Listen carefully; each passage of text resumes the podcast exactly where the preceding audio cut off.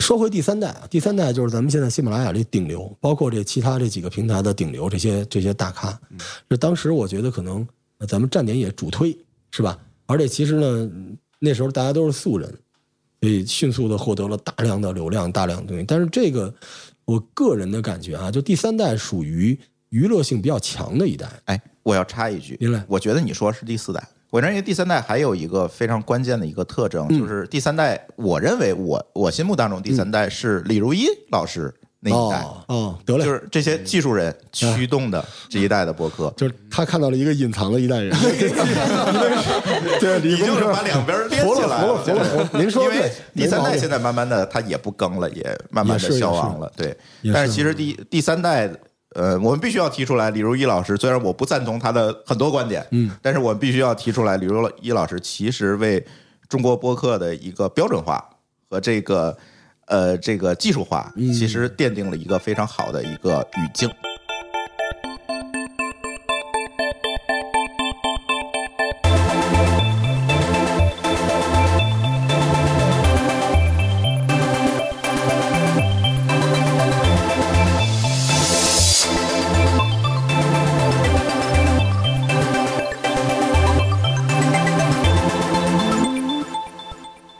大家好，欢迎来到谈笑风生。呃，我是汤达。我是玲玲，这期呢，我们非常有幸请到两个重量级嘉宾啊。那么一位呢是我们这个津津乐道的主理人啊，朱峰朱老师。那么另外一位呢是我们头号玩家的主理人，我们的罗叔。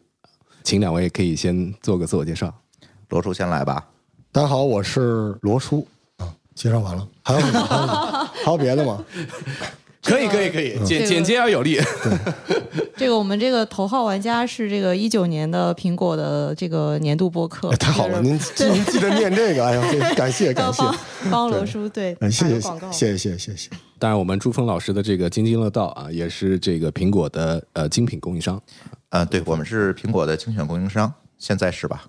两位可以简单介绍一下，就是你们可能在做播客之前吧，有过一些什么样的这个背景啊？然后为什么会就是走上这个这个这个方向，还蛮有意思的。嗯，这主要这是吹牛逼时间，是吧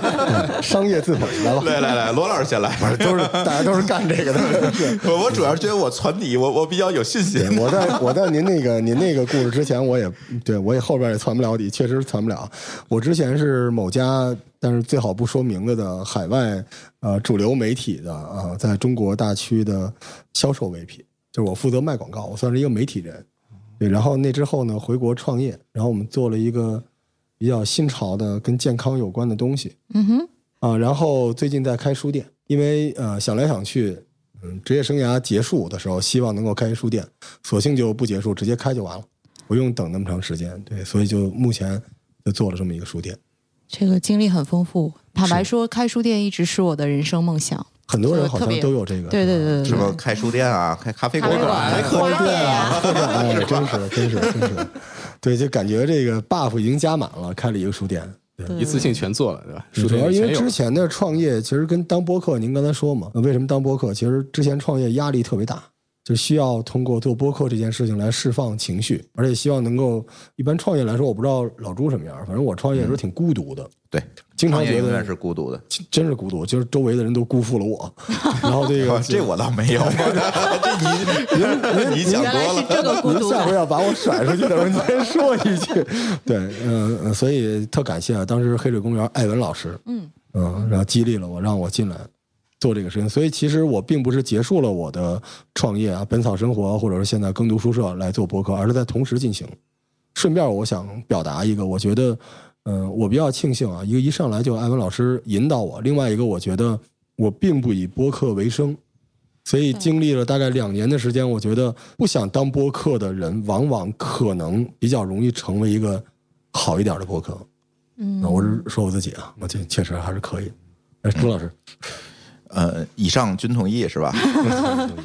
呃，其实跟罗老师的这个经历有点类似，但是我可能创业经历比罗老师会多一点哈。我之前从咱们互联网开始，这个两千年时代，对，我们就开始连续的创业，呃，一共可能做了四五家公司吧。两千年开始，那对很早。在各个行业里面的公司都有，网络媒体啊、这个社交工具、智能硬件类似的这些公司，我们做了几个，全在风口上。呃，还都不是在风口上做的，对，基本都比风口略早一点，哎，难难怪，对，所以呢，可能播客也算， 难怪，难怪对。这是高手，这是高手。呃，然后这些公司其实后来就都卖了，比如说就卖给上市公司了，或者大的互联网公司都卖了。一六年呢，最后一个公司卖掉之后，觉得嗯确实闲的是有一点难受，而且确实我们这些创始人们呢，当然津津乐道播客创始人不仅我一个人了，是我们这些人都觉得应该有一个属于自己的表达空间。嗯，嗯，呃，写过公众号，我公众号现在可能订阅还有十几万了吧。搞过知乎，我可能是知乎头一千个用户都做过，但是后来为什么集中在这个聚焦在播客这个领域？我是觉得播客这件事情其实跟其他所有的表达场景都不一样。我们认为播客最大的一个特点是，它其实是在一个闭屏场景下的媒介。对，没错其他的其实都是在开屏场景下，我必须聚焦，我用眼盯着它去看，别管是是图文还是视频是这些东西。但是播客其实更适合我们的受众，我们受众是谁？我们受众其实是这些理工科的科技这个从业者宅族是，吗还有科 技 TMT，对他们日常工作其实蛮忙的。嗯，你让他打开一个什么站，打开一个什么音，他可能真的没有这些时间。是对，但是 B 屏，我在上班路上、坐地铁、开车的时候，我去听啊有很，多对于他场景们来讲是一个非常好的场景，也正好是我们想要去面对的这个受众。 那部分用户啊，对，所以一直从一六年到今天，我就这样做下来了。嗯，对，所以今天看下来，我们两位嘉宾，这个呃，一位是这个技术出身哈，就是我们朱老师其实是这个互联网跟技术的精英出嗯身，然后我们的这个罗叔罗老师、啊是这个内容和媒体出身啊，对所嗯以没错这个听起来是个非常有意思的碰撞。然后两位啊，终于在这个播客这个方向上，然后走到了一块儿哈，就是我觉得这是一个很有意思的一个一个一个话题。所以不知道呃，两位对这个播客它的这个呃是怎么看的？就是说它，比如说它的内容的专业性，然后以及它这个生产制作当中，呃，因为两位都做过比较长期的持续的这个更新嘛，对吧？所以你们怎么考虑它内容的专业性跟它生产制作当中的这个制作的专业性的这个取舍啊？还是我先来啊，先来好嘞，您接着，我接一直着给你底传底啊。得嘞，得嘞，得嘞。就其实内容和制作这件事情，是每一个播客一上来就要面对的问题啊。我大概做了不到两年，我个人的感觉，可能内容决定了一个播客的上限。嗯，因为我个人自诩为读书人嘛，虽然我们都有商人的铜臭味儿，但是我觉得播客对我来说最大的吸引力是它的文学性的一部分，就是它是通过文学性来传递东西的。所以在这个角度上来说，好的内容决定这个播客到底有多受欢迎。但是制作是一个下限，不是说制作不重要。为什么是下限？是因为制作其实是听众最初接触播客的那个门槛。没错，对，很多人一听就觉得你是那么回事儿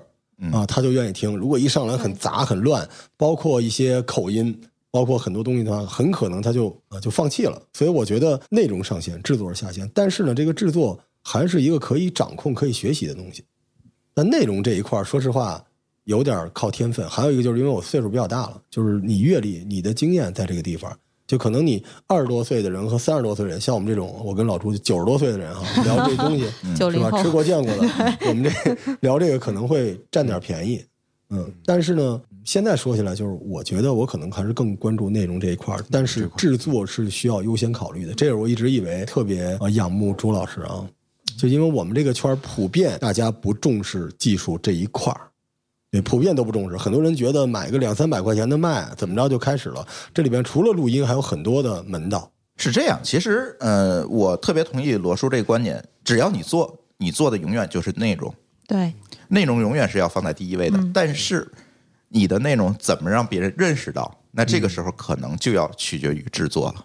因为我们是技术出身，是吧？我们也做过一些这个数据上的统计。嗯，呃，我们此前有一段时间，在我一百期之前有一段时间，这个录音质量不是特别好，因为录的就比较随机。比如说找一堆人，可能凑在这儿，我放一个录音笔，然后录完了之后，我们就直接把这期节目发出来。那音质各方面的可想而知。那这个时候呢，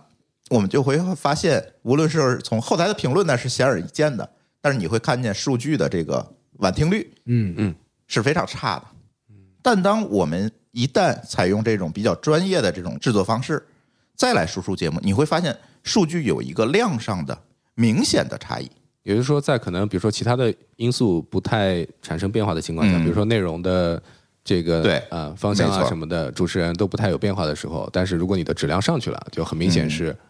因为就像刚才罗叔说的，罗叔说的很多观点我都非常同意啊。刚才咱没有录音之前，其实我们也做了很多交对流。我们俩一拍即合。对，嗯其实你播客是什么呢？其实做播客是一个持续的获取新用户的过程。是播客有一个非常重要的特点，就是它一旦订阅了你，就很难再舍弃你了。是，粘性很好。那你如何获得更多的新用户？那其实你得让他听下去，最起码嗯对，才有这个可能性。嗯，是这样，尤其到今天，可能涌现出来了很多很多的新博客。就是我每听一期新博客，我都想联系他们，教他们这你怎么把这个音质给我做好点儿。您您待会儿先教教我，您先教教我。 罗叔节目的音质其实呃技术做的已经非常好了，就是大家去听，嗯，完全是没有问题。但是有一些新的同学去做这些东西，确实是有。对，这个这我个朱想老师也对可以给我们培训 培训，我们也是新手。咱开个班儿啊，这个我嗯我给周老师补充一句啊，嗯、我有很多听众，就是时间久了之后，他其实甚至不在乎你讲的内容是什么，没错嗯他就喜欢听。所以从某个角度上来讲，我们可以把播客的节目理解成一个曲子，嗯，呃你说的话就是一个乐器。如果你这么理解这件事儿的话，那制作非常重要。没错儿，对它是不是好听？它足够好听，让你别不舒服。因为我不知道您的数据啊，我能够看到我的很多听众都是半夜，就是他是开着手机睡觉的。睡前嗯睡觉，所以在这个过程里面，其实制作非常非常重要啊。其实这里边咱们今天不聊哄睡这一套东西，但实际上播客的内核有一小部分跟咱们说的这个 AMSR 和 AS。 ASMR 对 ASMR 对，嗯跟那个是有关系的，就他就喜欢你这种声音，是但是只不过他的那个 trigger 这个触发音不是你一上来他就被你触发，而是你经过几十期、上百期，你讲的东西对他来说是很舒服的，他习惯了你的表达、你的观点之后，他就不用接收了，只要你在那儿嘟囔，他都爱听。没错所以从这个角度上来说，制作非常非常重要。对我这里还可以举一个例子，特别有意思。如果我们说成年人去认知这个博客，有可能会带入你自己对内容的一个倾向性，我来喜欢这个博客。那我前段时间就是昨天，我做了一个测试。昨天我们有一位听友从苏州来找我，带着他三岁的小孩儿，三岁，他的小孩儿其实跟他每天都在听我的博客，三岁的小孩一定听不懂什么科技呀、啊，听不懂什么东西，他就是听这个声音。然后来到我们家之后，我们这儿坐着很多人，他只有对我们主播非常亲近。啊只要你一说话他这个就能很认识神奇。声音这个东西，我们一直说声音这个，因为我们的嘉宾里还有心理学家嘛，我们其实是研究过这个问题。是声音是人第一个接触到的外界的信息。你在胎儿时期就开始接受，什么感觉都没有的时候，视觉、触觉这些东西都没有发育起来，你的听觉是第一个被发育起来的。哦，所以这是一个天生的一种信任的一种建立。嗯理工科的那个范儿起就来是对了。对对，有理论依据。对对对对，我们最近要根据这个事儿写个 paper 了。嗯，这个这个非常有趣啊，就是、呃，因为像那个周老师，您这边是这个技术大拿出身啊，然后其实我这里有两个问题，我看了一下，其实特别适合分别请教二位、啊，但是我想二位在这个问题上应该都非常有很好的共识。那么一个问题是说，呃，看这么多年啊，就是从播客产业开始有，然后一直发展到现在，您是怎么看？比如说这个技术的发展。这个过程，它影响到比如说播客的这种媒体啊，然后影响到它内容的生产啊、传播啊，就是这样的一个整个发展的过程。那么我紧接着还有另外一个问题，这个我觉得这个罗老师可以来考虑考虑，就是说您作为一个资深的媒体人啊，您您看媒体的整个产业发展过程当中，它倒过来对比如说技术这里的提出了什么样的一些要求，以及说驱动了一些什么样的技术的发展？嗯嗯，其实本质是一个问题啊，两个方面。嗯，嗯，我觉得从技术这一块儿，首先我们可能就要从无线电讲起，是吧？那咱先回到一百年前，那时候我还小，嗯 九十 年前，呃，前段时间正好是马可尼发明这个无线电广播一百周年还是多少周年？无线电广播技术并没有发展的特别的像我们想象的这么早，其实是很靠后的。无线电技术其实是一个很靠后的技术。嗯，最一开始无线电用来就是做什么？就是做宣传，嗯，就是在做宣传。那么当年无线电广播被发明出来，当年在北美地区一年之内就涌现出来两万多家广播电台。它其实作为一个宣传媒介，通过无线电来分发的宣传媒介， OK，它比传统的那在此之前可能就是报纸，那它很肯定是很慢的。因为是美国人还是有很强的自我表达欲望。嗯，我觉得这是一个自由市场对给到的一个东西。那它的这个内容的接收习惯一直延续到到今天。那我们看播客其实是做了一个什么事情，只不过把无线电这个媒介变成了 RSS 对来进行分发，对，它只不过是一个技术的迭代是吗？呃技术的一个我们叫平滑升级，嗯，对吧？嗯，只不过互联网时代到了，我不通过无线电这种介质了，我换了一个介质，但是东西并没有变。如果你到北美，你可以去听那些无线电广播，然后你再打开播客，你会发现他们聊天形式都是差不多的。对，其实是这样，它是无缝的，但是在中国可能有一点点不一样。嗯，对，这个可能就得请罗老师说了。嗯，搞媒体的罗老师，啊其实在中国有一点不一样啊。中国其实呃，因为种种的原因，跳过了 RSS 这一代，别管是是图文内容还是音视频内容，其实是跳过了 RSS 这一代。接跳过是打引号的，其实，在当年的 Web 二点零时代，我们会发现，在中国也有很多支持 RSS 分发的这些就应博客的那用，个博客时对对博客对时代也有很多，但是最终在中国，因为这种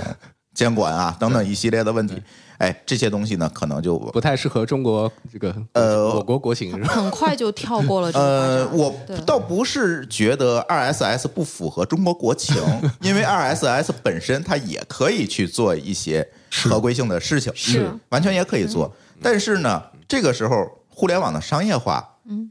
快速的在崛起没，错没错，那么呢，各个平台就更希望把就是这种内容放在自己手平上。台化的这个方对，都运营愿意放在自己平台上变成我的内容，没错而不是属于互联网的那种，比如说喜马拉雅，是是啊是对，那当在这个时候呢，往往在中国我们就跳到了这一代，嗯跳过了这一代，啊，它都会变成包括微信公众号，对但最后它也是集成包括在搜索引擎你都搜不到它，没啊它都错变成自己没错平台的内容了。没错。没错跳跳过这一代之后，我们会发现，哎，这里突然我们发现了一个幸存者，博客，嗯它仍然是通过 RSS 来分发的。是那它为什么会通过 RSS 分发？我有一些观点，可能一会儿罗老师可以给我补充一点哈。播客的内容其实更加长尾化和垂直化，对即便在美国，我也很难做出一个播客界的巨无霸，一个大平台，很难。所有的听众都可能会在那百分之八十的长尾里面去选择自己喜欢的垂直类的话题来收听。是那这个时候，RSS 就很适合这样一个媒介的传输媒介。当然，这是从技术角度聊的，是吧？嗯从媒体的角度上来说，嗯、还是要看播客的内容。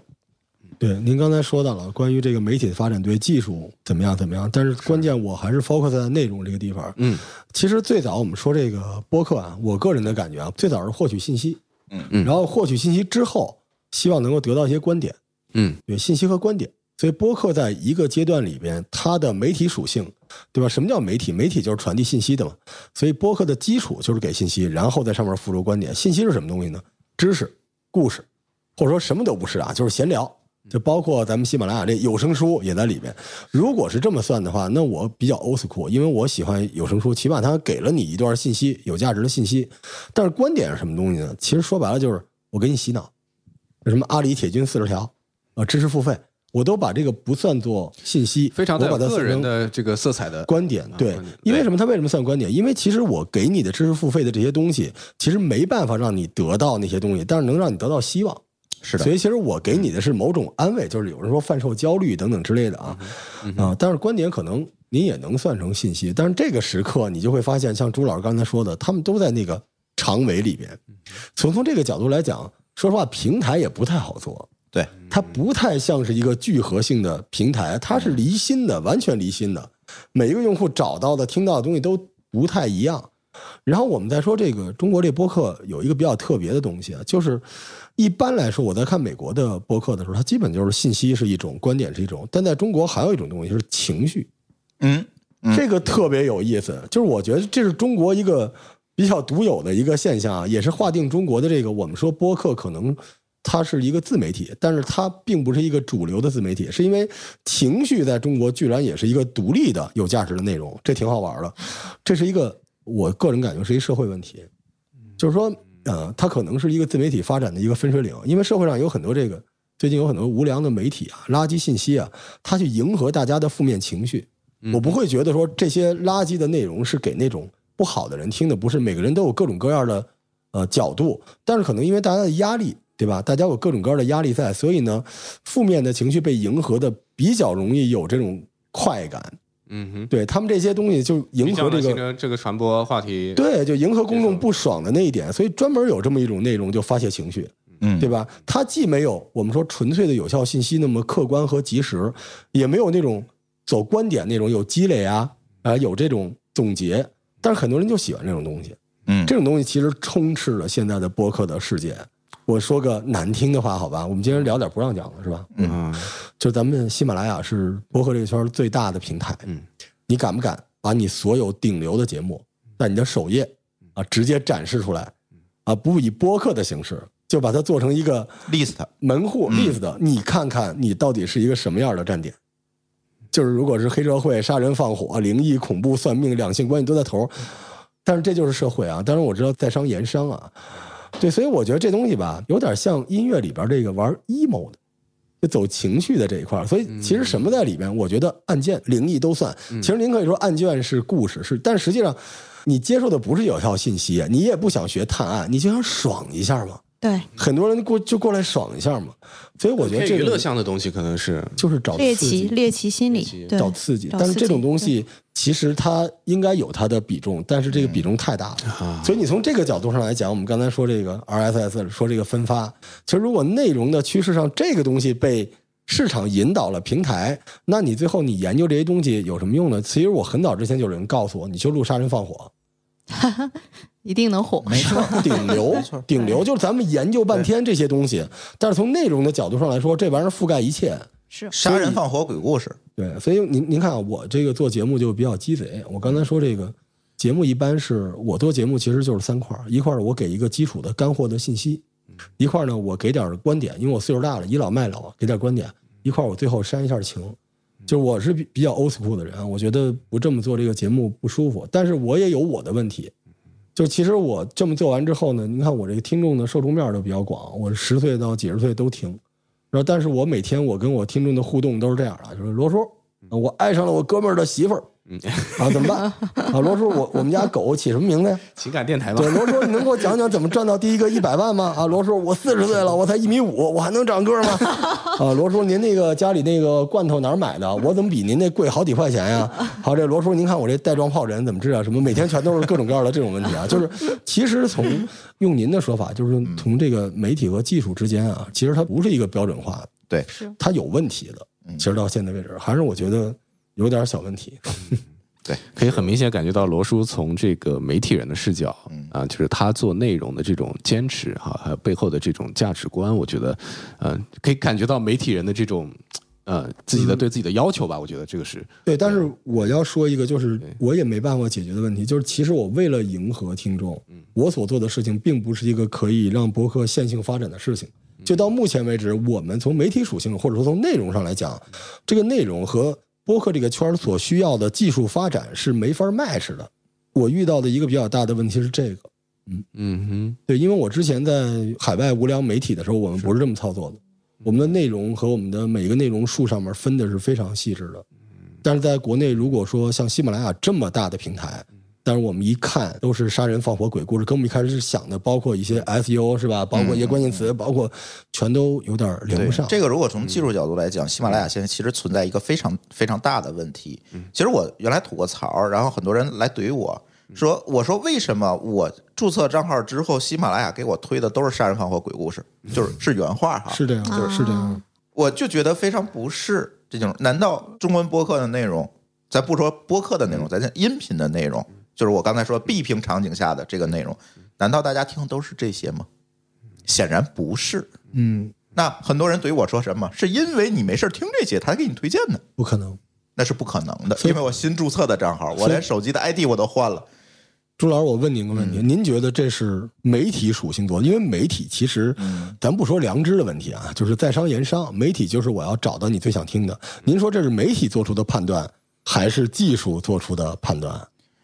这个我百分之百的确定是喜马拉雅的运营做出的判断，他是为了他的 KPI 做出的判断。所以其实我们在研究呃，啊，所这谓段这段我们不予置评啊。 所以，如果我们在研究所谓的，咱们简单点说，就是千人千面类似这种东西，我来分析你是什么用户的时候，其实还有一个更大的 KPI 在上面，嗯，就什么好赚钱我就推什么。对那这样的话，其实技术发展是没有土壤的，从某个角度上来说。嗯是就技术的某一个环节，比如说这个智能搜索匹配这块儿是没有土壤的，嗯所以我一直以来我在问朱老师的问题，基本都是录音制作这一块儿。嗯，对关于这个迎合关键词等等之类的，我就没有就办法，还没有到那个阶段。是不是没有到那个阶嗯段，其实你们可以做得很好，但是你们并没有去做。就是你们有没有对音频内容进行这种分析、挖掘，基于大数据的这种内容的推荐，你们并没有做。嗯你们现在推荐的这个唯一的标签儿就是主播在里面填的那几个标签儿，是，嗯就是基标于签那个体推荐标。其实签你体并没系有的基这于你本身的内容来推荐是。的，是的，对，当然它基于那种推荐也会形成这种所谓的信息茧房这种效 应，但是往往这种效应你都还没达到呢。朱老师，我会不会跟着您一块儿就沉了呀？但我我我我接接着接着接着朱老师，你不要这样。 就是我、嗯好，接着朱老师，我补充一句啊，就是说这个，当然以上我要讲的是以下观点不代表喜马拉雅啊，就是仅代表个人观点啊。呃，是这样的，就是呃，一般来讲，如果我们看一个平台的话，那它的呃商业化。的能力，然后以及商业化的算法，就是朱老师您刚刚提到了，就是算法啊，然后它包括它的内容、它的运营，其实商业化的算法它是和它的这个内容的形态是比较直接相关的啊。当然这里肯定不是讲喜马拉雅，但是呢，我们会举个例子，比如说呃一个平台它 A 的这个内容对应的商业化路径是比较简短直接的。嗯，那么对着这个 A 内容，在这个平台上，它就有可能获得比较比较大的这个推荐，比较大的这个流量，比较大的算法。然后从体验上，可能对这个用户来讲也会有这样的体验。那么其实这里也引出了一个还蛮重要的话题，就是关于播客这种形态啊，也是我们在思考的啊，是是不是我们有一种机会，在未来我们能够把播客的这个商业化。的问题，能把它比较好的解决掉。那么一旦当播客这种形态它商业化的路径比较完整之后，那对于这个大的组织、大的机构、大的平台来讲的话，它也可能。从这个呃推荐角度也好，从这个呃在商言商的角度也好，它可能更容易去给到这个在生态内比较好的一个位置。嗯，我觉得这是一个先有鸡还是先有蛋的问 题。你首先你要了解你们这个平台上有什么内容，现在你们平台上有什么内容，这些内容是什么属性的，其实还没有通过。当然，我只讲技术，还没有通过技术手段来挖掘和分析出来。你连你有什么都不知道，那怎么帮助他们去商业化呢？我们如果举一些例子，什么条什么音，他首先他是知道我的内容嗯是什么，嗯有哪些内容我可以推，他才能够推给你，才能够帮助他们变现，帮助他们商业化。我觉得这是一个先有鸡还是先有蛋的问题。关于就是这个问题，其实我们也会向外看啊，就比嗯如说我们会看美国的整个的音频生态，包括美国的这个播客产业。呃，我也想请两位就是也都各自去来讲一讲，就是你们对于比如说美国的当前的播客产业的发展，然后以及中国当下可能需要做的努力哈，就是嗯这个这个中间的差距可能会在什么地方？对，因为啊刚刚那个呃罗叔也提到了“土壤”这个这个词嘛，所以我嗯刚刚其实也一直在思考。就刚刚达叔也提到，就是美国的这个 podcast 产业，它其实经历了十多年、二十来年的发展。就是从 iPod 出来之后，从零几年整个的这个，它其实已经形成了一个内容的土壤。它目前有八十多万张的这个 podcast 专辑，然后内容就是非常丰富，各种这个可能都不需要做太多的标签化的运营，但是就已经出现了非常小众的很多这个垂直的内容赛道。对，那中国我们当下在供给上，就是还没有看到一个非常繁荣的这样的一个一个状态。然后两嗯位其实都做内容嘛，就是也想听听看你们从就是内容供给这个角度上会有一些什么样的思考。呃，我先从我继续从技术角度说哈。呃，首先你说的是 podcast 是对呃很短的时间就会出现了很多内容，对吧？呃，没有很短，它是经历了一个非常长时间的发多展，长？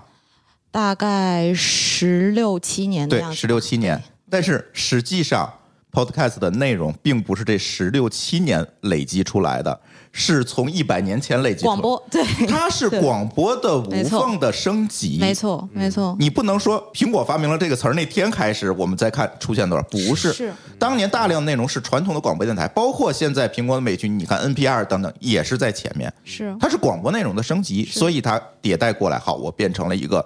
呃非常广泛、小众、垂直的这样一个博客的生态。没错，啊，大家都可以在里面获取所需。为什么？是因为我刚才说的，一百年前人家就有两万五千多家电台了，但是在中国没有这个历史阶段被人为的割开了。对嗯，对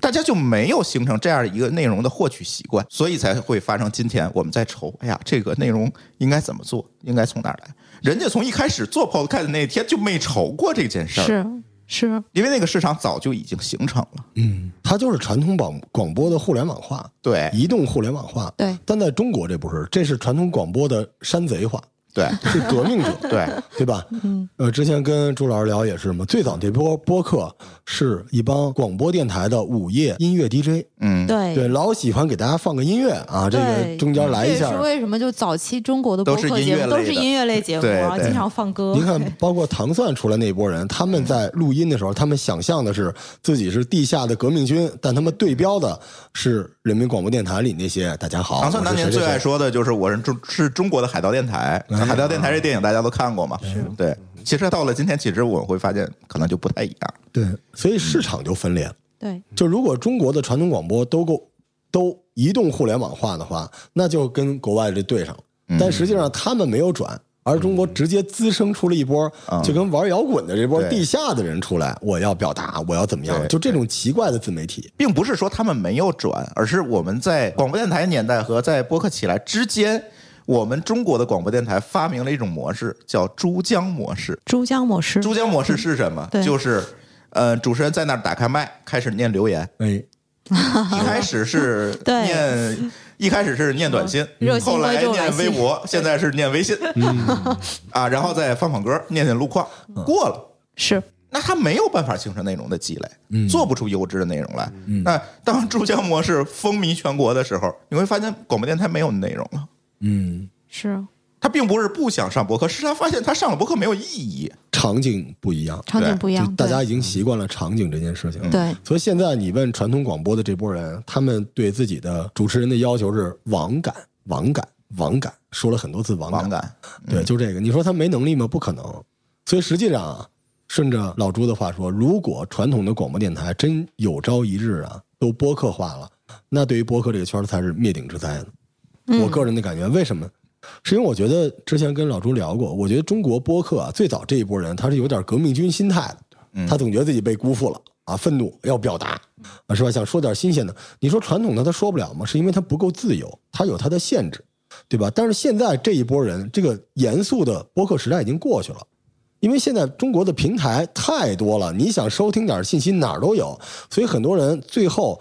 降维降到你这个播客圈的时候，他是抱着娱乐性的期待来的，他就想放松一下，他没想那么多。在这种情况之下，你的播客你给他去讲一个传统广播电台讲的一个高冷的、一个严肃的，他觉得你场景不对，对，所以他们来，你播客就是娱乐性的。所以第二波播客就是包括我们这一波人，就大家觉得你聊，他是想放松一下，不然哪有什么知识付费啊？对嗯哪有知识付费这个奇怪的场景出来，对不对？嗯所以从这个角度上来讲，我觉得未来会很麻烦，因为真正会娱乐的那波人没过来呢。娱乐的那波人过来的时候，你这些革命军，你的所谓的这种自由，你的这种东西还能不能用？而且一旦对管理对一旦上来，对吧？您喜马拉雅最了解嘛？这里是谈笑风生电台，一个由喜马拉雅战略投资部发起的访谈类节目。我们每期节目会推荐一档播客，如果你也想被我们的听众收听到，请联系 investment at 喜马拉雅 .com。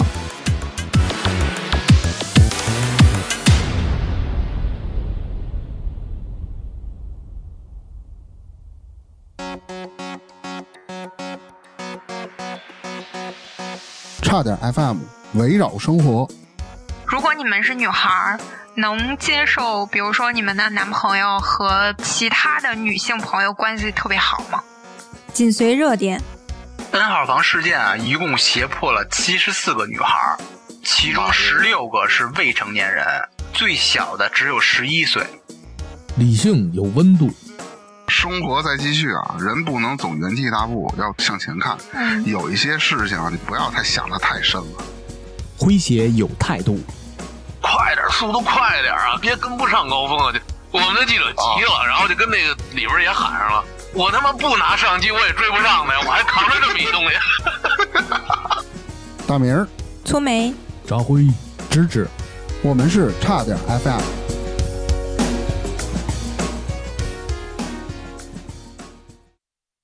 就一开始我们知道很多人为了迎合大家，必须得在节目中说点这种脏字儿，也来点这个。明明好乎乎的，还得来点这个。你慢慢的上来，你就会不可能。所以到那个时刻降维打击下来，那又是一个问题。因为你做播客想表达没问题，可是如果整个这个市场真变大了，嗯，对吧？真变大的时候，你要面对的是绝大多数公众的娱乐需求的时候，你们这些主播够不够娱乐？够不够有趣儿？没你错，够不够有趣儿？就说白了，这个咱们就闲聊啊，就是很多主播也有抱怨，我也看过啊。我们您刚才说商业化什么之类的，首先我个人认为播客就不一定非要商业化，就这就跟 CV 跟咱们说那个 ASMR 是一样的，很多人就是追求为爱发光。对，难道这不是最早你们这波革命军追求的 peace and love 吗？对不对？为什么时至今日你的节目不能变现，你就觉得是平台的责任？但反过来讲，你为什么不能变现？很简单，因为大家不喜欢你。你可能忘了这件事情，只要有人喜欢你，你卖痰盂儿都能变现，没错，嗯你就会有自己的人。你到最后你说来说去，这个东西啊，播客、主播、平台什么的没有用。可是你的危机在于，如果大家都导向娱乐性，真正搞娱乐的人来，你瞬间你的流量就都没有了。为什么呢？因为我们这帮播客不是 idol，听众听你的节目，他永远觉得是一个聊天的场景里面给他加了一把椅子，一饭桌上加了一双筷子，哎，他是这种状态。所以你聊天的时候，你老教育别人，别人不喜欢，你别说教，你就闲聊可以。可真当大明星来了，大家就都走了。我其实对这事儿是不太乐观的，而且我觉得一旦商业化这个布局真起来，播客一定会起来。我相信，因为刚才老朱也说了，我认为我们播客就说那小孩儿那事儿，声音有无限的遐想空间，而且门槛极低，所以我们即便跟 B 站、跟这些视频 UP 主打，我们也不虚，我们能打。可是到那时候更厉害的人过来打，你咋办？嗯，是这个问题。呃，往往大家都愿意去谈某一件事情的商业化，觉得商业化是一个迫不及待、马上就要做的事情。嗯但是如果我们反观这个互联网发展史，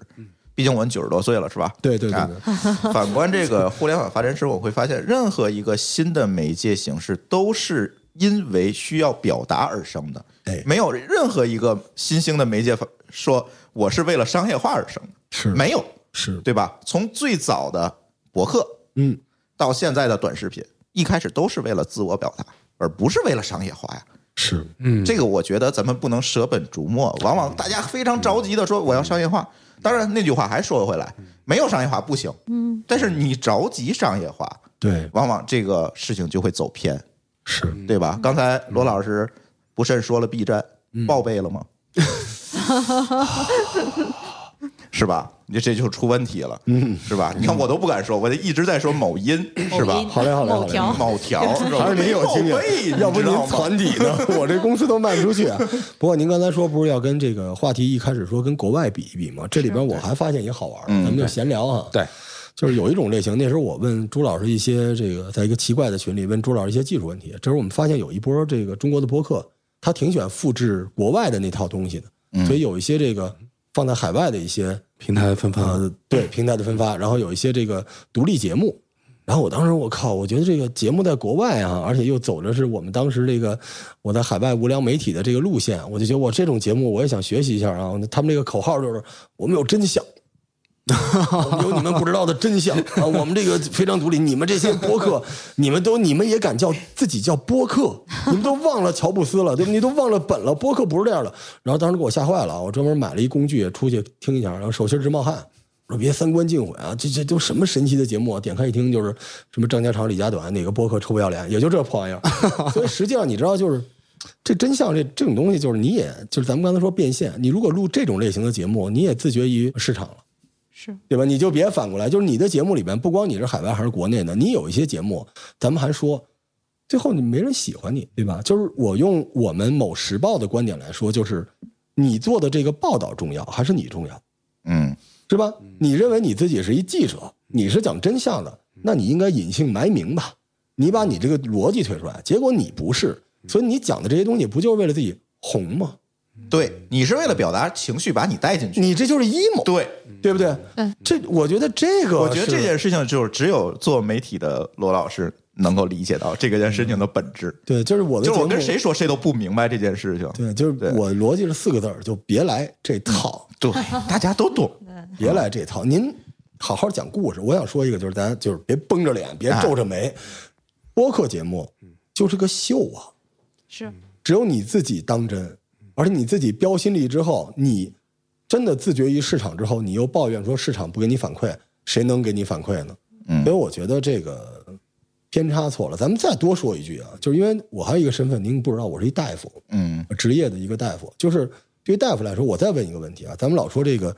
播客是媒体，其实是自媒体啊，一个长歪了的自媒体。那从媒体有一个永恒的话题：真相重要还是价值重要？或者换句话说，真相重要还是希望重要？嗯，我之前录过一个类似这样的节目，得罪了很多人，就很多人都觉得我要把真相叫出来。你媒体的核心的，你的社会责任是什么？啊，你的社会责任是正能量，是不是？你要创造正向的舆论，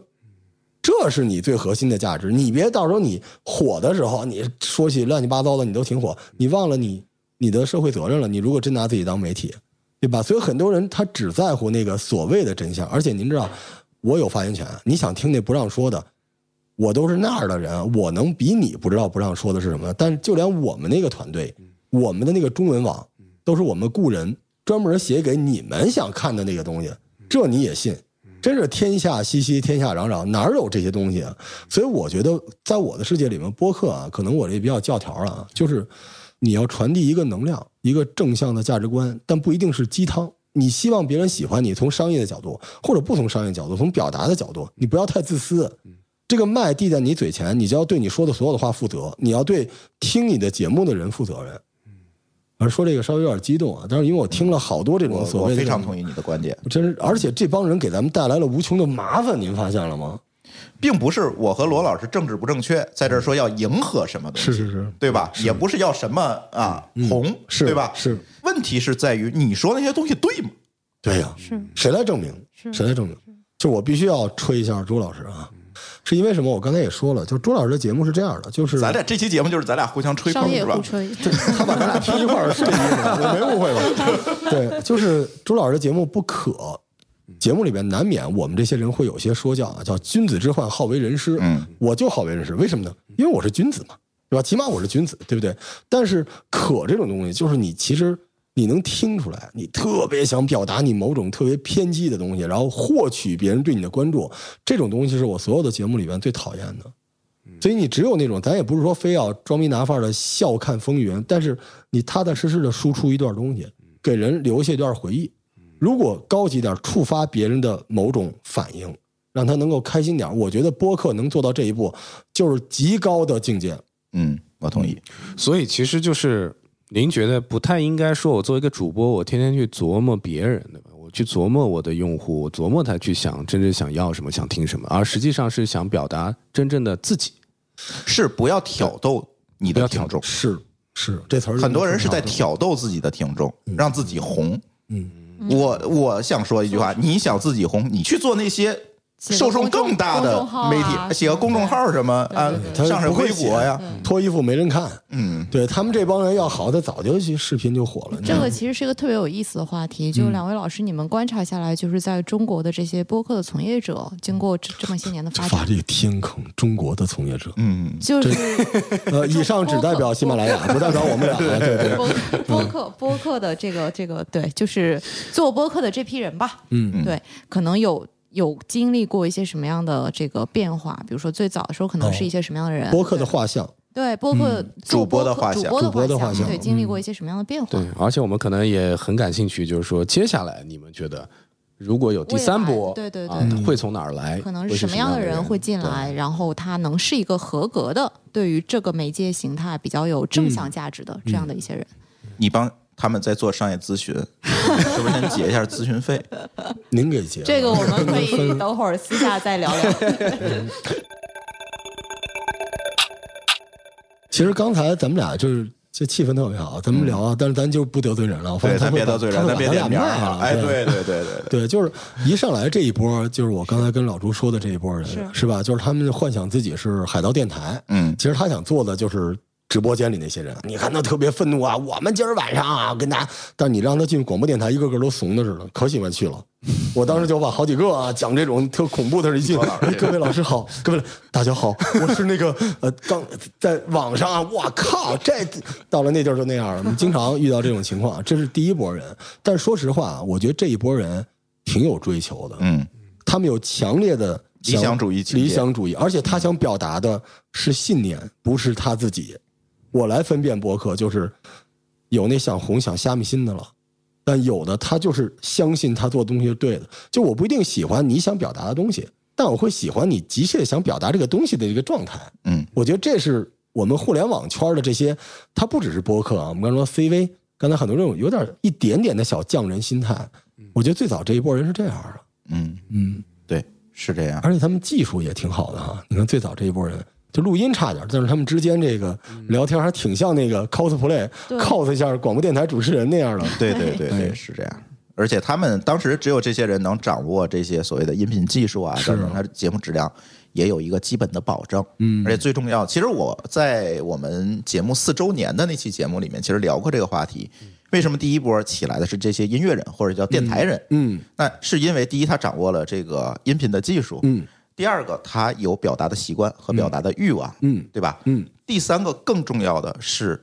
正好赶上苹果 Podcast 的那一波流量红利。哎，就是当年想听播客，就是在苹果的这个这播个客还是要应用感谢 Podcast，对当然当然，就是他们已经破圈了。中国中国不是这么破圈了，中国什么张小蛋什么的是开酒吧了，用那种方法破圈了。嗯对，这第一波人，然后第二波人，其实我觉得就是正好赶上了娱乐性的期望。嗯，就是你没没发现很多人其实他聊不了第一波人聊的这种事儿，是，但是第一波这种事情也未必好。就是我老觉得中国这个摇滚乐一开始愤怒，是因为穷。他不是因为要对抗社会，这个世界这么 peace，对不对？ 我他妈不就是穷嘛？你还有什么东西？你有什么可愤怒的，对不对？警察叔叔一来都没事儿，对吧？大家好，叔叔好， 这不全都这样？我就是乐队的鼓手啊！我们当时嚣张脆瓶子啊，怎么着啊，吐舌头什么的。然后警察一来，叔叔好，灯多亮，叔叔叔叔您坐，不都这样？就播客最早这波人呃，但是我不一定接受，不一定能够接受他们，但我完全理解，而且我非常非常的 respect，、非常尊重。第二波人赶上这个，其实我觉得他们没有那么大的野心，因为那个时刻播客是啥谁也不知道，他们就是自己自己录一节目，就像我们玩乐队，说咱录一东西给你听听小样儿，是吧？而且这个当时的这个国外的乐队发展是，得有一大 DJ 把你这歌一放，他说哇你这可以，喜马拉雅刚好就是这个，嗯，那时候我觉得什么平台就是 DJ，就是我这东西传到你这儿，我转发给您，您能听见，哎，挺好。嗯齐活，然后底下还有人评价，这就跟一个自发的一个照片墙似的。那个时候这波人是这样，所以技术可能差点儿。就我们说这个有信息，也有一些观点，也有一些 emo 情绪，但是浑然天成，就这种节目都天真烂漫，嗯就骂人你也听着觉得舒坦，是那么回事儿。您知道，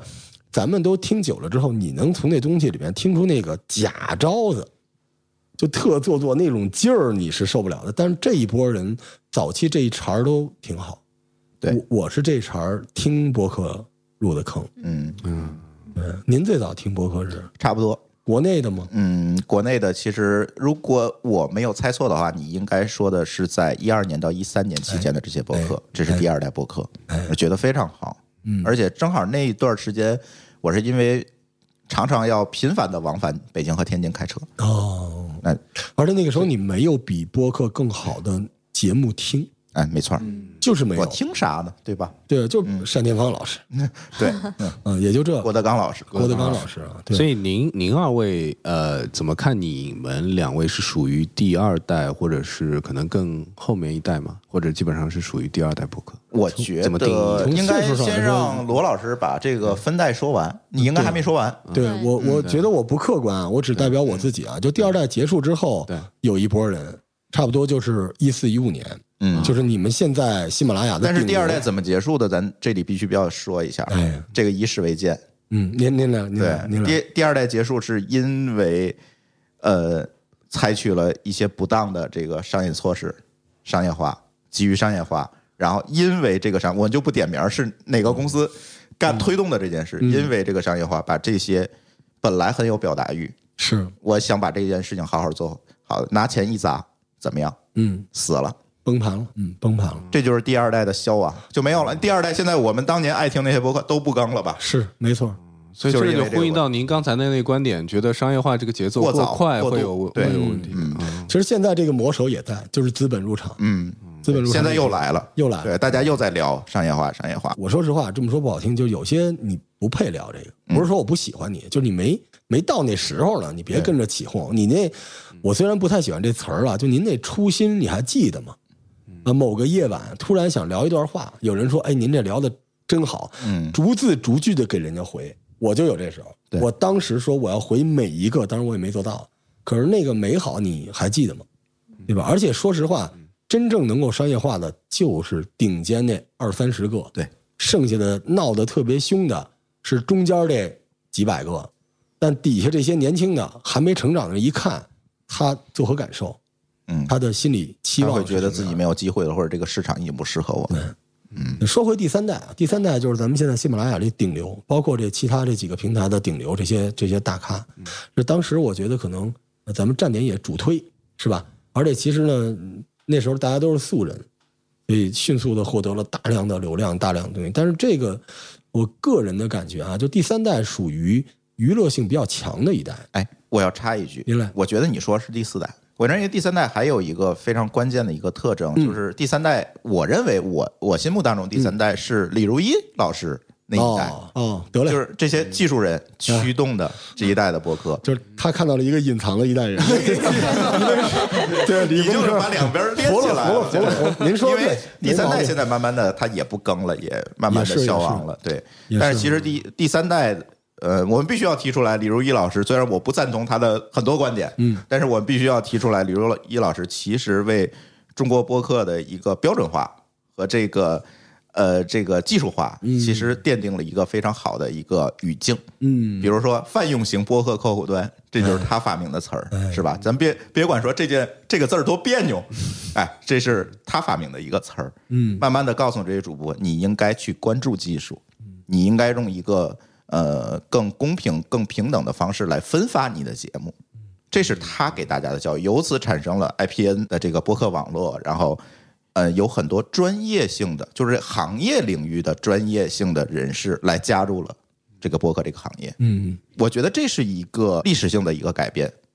之前大家都是说所谓的第一代也好，第二代也好，它都是可能在某些行业里面，是离它非常近的行业里面，是这个博客是我自然而然的一个发生方式，嗯对吧？我懂音频，我懂这个，我懂那个。但是到了李如一老师这一代，有行业的达人嗯进来，推动他们来进行分享，让所有的人知道，哦，我也能通过播客这种形式来分享我行业内的一些观点。这个是开了一个非常好的头儿。所以您看，要不我叫玩家，这是专家， 嗯就是技术流头号壁垒专分家明，完全 了解，完全支对持。对，当然，嗯，其实这一这一个流派也催生了我们现在看到的很多的嗯播客节目，对吧？比如说嗯忽左忽右啊，是啊硅谷早知道等等，这一些可能都是在这个这棵技能树上嗯发展起来很可能还催生了一些你们的竞品，啊，对对，是是没吧错？嗯，对，就是大家觉得另外一个脉络啊，那那我说这就是第四代，第我四代嗯完全同意。第四代这波人就是完全迎合公众的娱乐需求，嗯，嗯，对。但是他们其实我不觉得他们是抱着变现的目的来的，对，对吧？他们的目的很简单，啊就是我聊，我希望有人能够听到。嗯，对，就是这乐队逻辑，这是我特喜欢这艾文老师跟我说的。嗯这个艾文老师跟我说说，这个老罗，咱们这个其实就是玩乐队，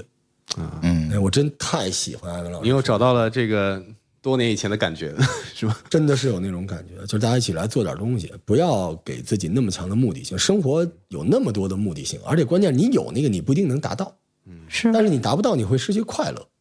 所以做点快乐的事情。那个时候，我觉得这一波人都是这样的，虽然比较粗犷啊，很多这个技术也不达标，包括我们刚才说的我自己的理论，就是信息啊、观点呀、emo 啊，甚至这个情绪有点过重。嗯，但这一波人有一点就是留下一个小隐患，就这波人其实他的能力还是挺强的，就是你看他这个爬格子这个能力啊，包括这个做表，包括这个文案的能力都很强，但是很多人后边的下一波人只学会了他们 emo 这一块儿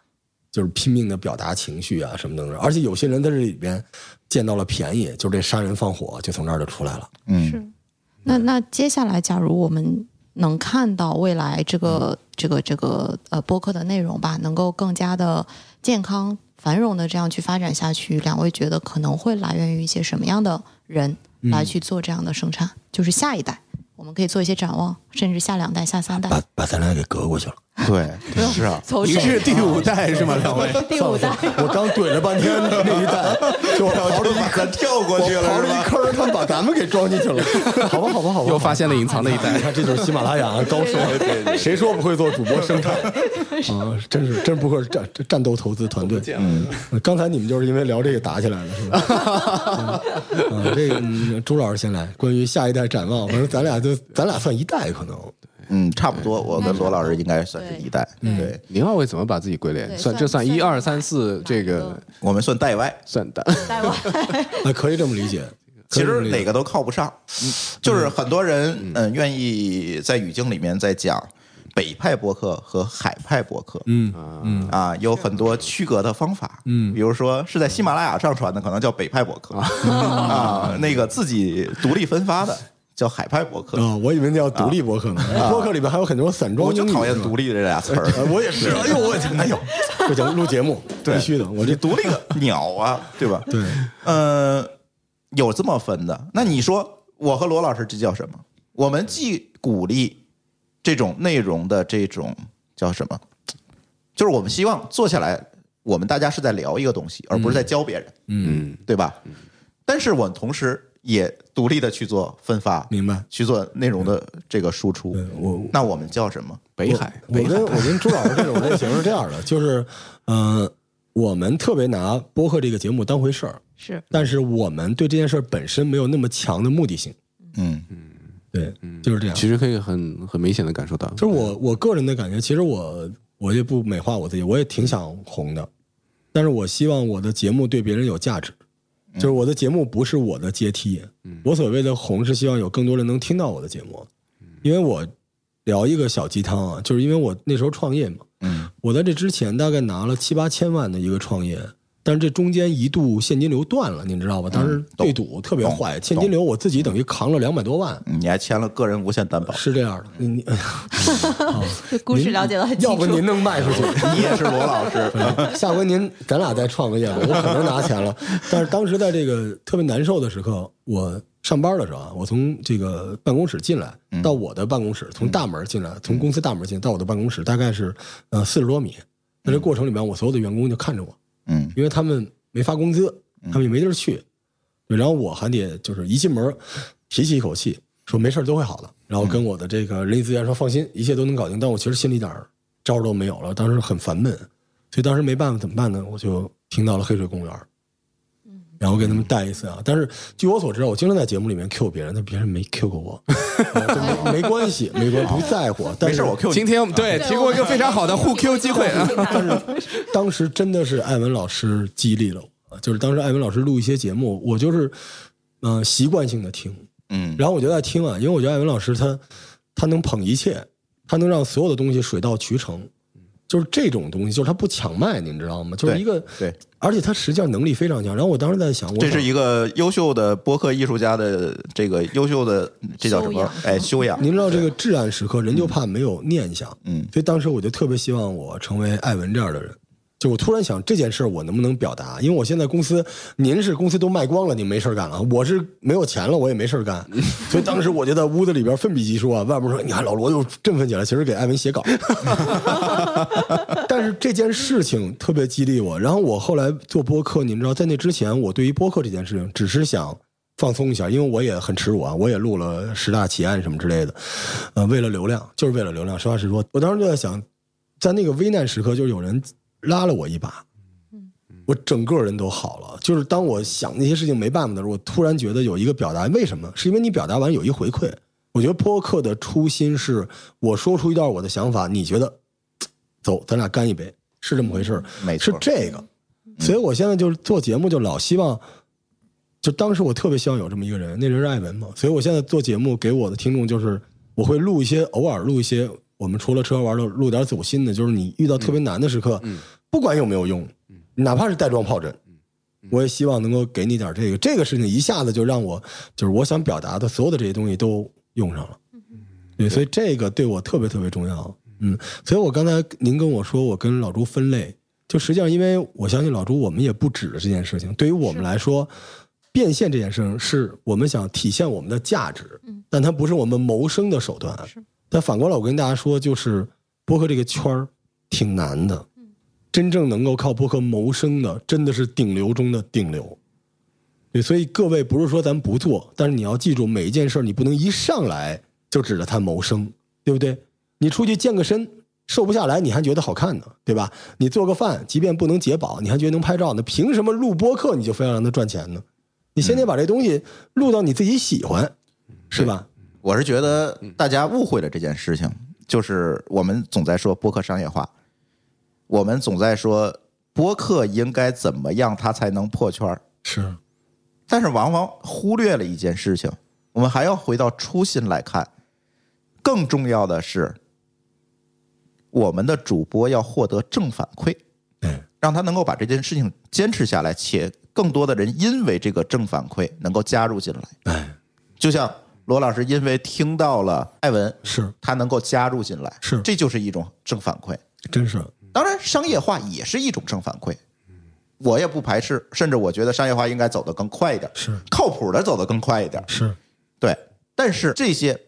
听众的评论、关注、播放、嗯交流，这算不算正反馈？嗯，当然也算，当然算，这些东西特别激励人，啊比钱重要的多，真的特别而激且励人。这些都是非常真实。实的，不是说对站着说话不腰疼啊！当然，您说您这个啊，罗老师节目太好了，又给我一千块钱，我很开 心。就是听我直播是可以的，但是说实话，就这个东西真的特别激励人。嗯，我我我不知道，就是说，如果大家想变现的话，你先体会过这个，你有了这个，你变现就水到渠成了。因为变现有很多种方法，对对吧？你让你的听众，还是说你平台，就这件事情，我不是说替西马洗啊，就你们的问题，实话实说，就是你的我刚才聊的首页，你把你首页的主流节目都变成 list 啊，你拿回家给你家啊人你看这一眼。叫替他洗吗？对，你这不是黑他吗？ 但是就是说，像我们这种节目，为什么我得不到这种？不是 要替我们洗啊，我们 逻辑是对的。对吧？就是你看领导来了，说大领导来了，你给他听的节目，你看我们这种节目是不是是吧？对吧？但是我想说一句，就是你的变现，这并不是平台能够帮你嗯完成的。对，首先是可能是你自己需要，对，打铁还需自身硬嘛，这是一个一百年前的说法哈、对但是真的是这样的，所以大家别着急，就是还是把聚焦啊，就是你都知道运营这节目要发一百个平台，我都干过，我二十二个平台发节目，每天更多少？但实际上最关键还是你的节目内容，你跟听众之间的关系。